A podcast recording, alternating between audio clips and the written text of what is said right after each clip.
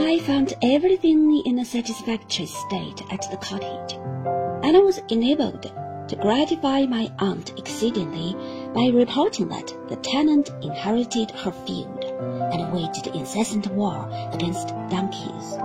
Having settled the little business I had to transact there, and slept there one night, I walked over to Canterbury early in the morning.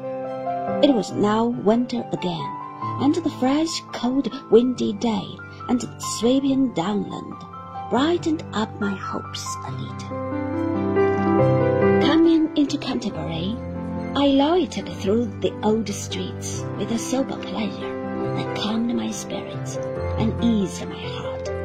There were the old signs, the old names over the shops, the old people serving in them. It appeared so long, and since I had been a schoolboy there, that I wanted to see the place so little changed, until I reflected how little I was changed myself.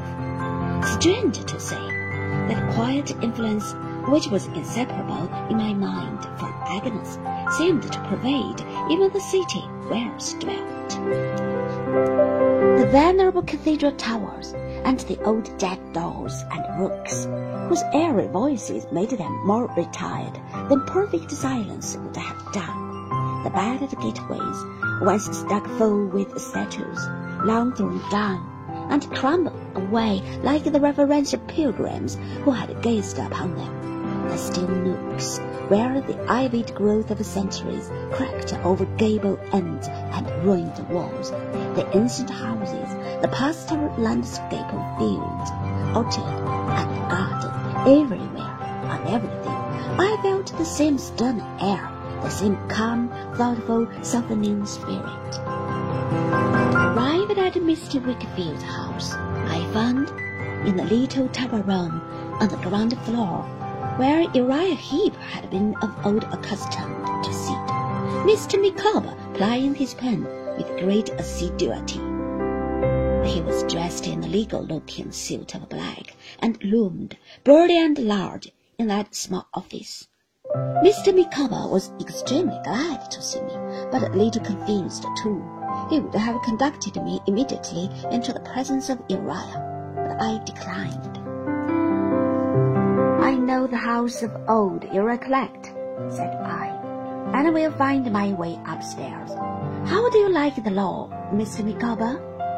My dear Copperfield, he replied, to a man possessed of the higher imaginative powers, the objection to legal studies is the amount of detail which they involve. Even in our professional correspondence, said Mr. Micawber, glancing at some letters he was writing, is not at liberty to soar to any exalted form of expression. Still, it is a great pursuit, a great pursuit.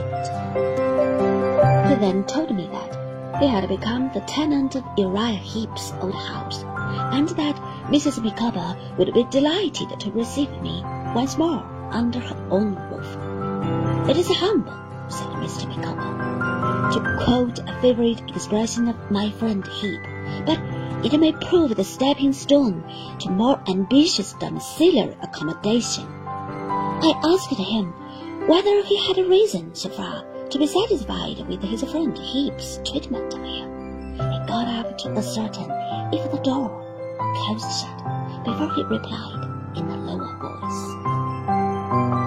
My dear Copperfield, a man who labors under the pressure of pecuniary embarrassments is, with the generality of people, at a disadvantage. That disadvantage is not diminished when that pressure necessitates the drawing of stipendiary emoluments before those emoluments are strictly due and payable. All I can say is that my friend Heep has responded to appeals to which I need not more particularly refer, in a manner calculated to redound equally to the honour of his head and of his heart. I should not have supposed him to be very free with his money either, I observed. Pardon me, said Mr. Micawber, with an air of constraint. I speak of my friend Heep as I have experience. I am glad your experience is so favorable, I returned. You are very obliging, and my dear Copperfield, said Mr. Micawber, and hummed a tune. Do you see much of Mr. Wickfield? I asked, to change the subject. Not much, said Mr. Micawber, slightingly. Mr. Wickfield is, I dare say, a man of very excellent intentions, but he's, in short, he's obsolete. I'm afraid his partner seeks to make him so.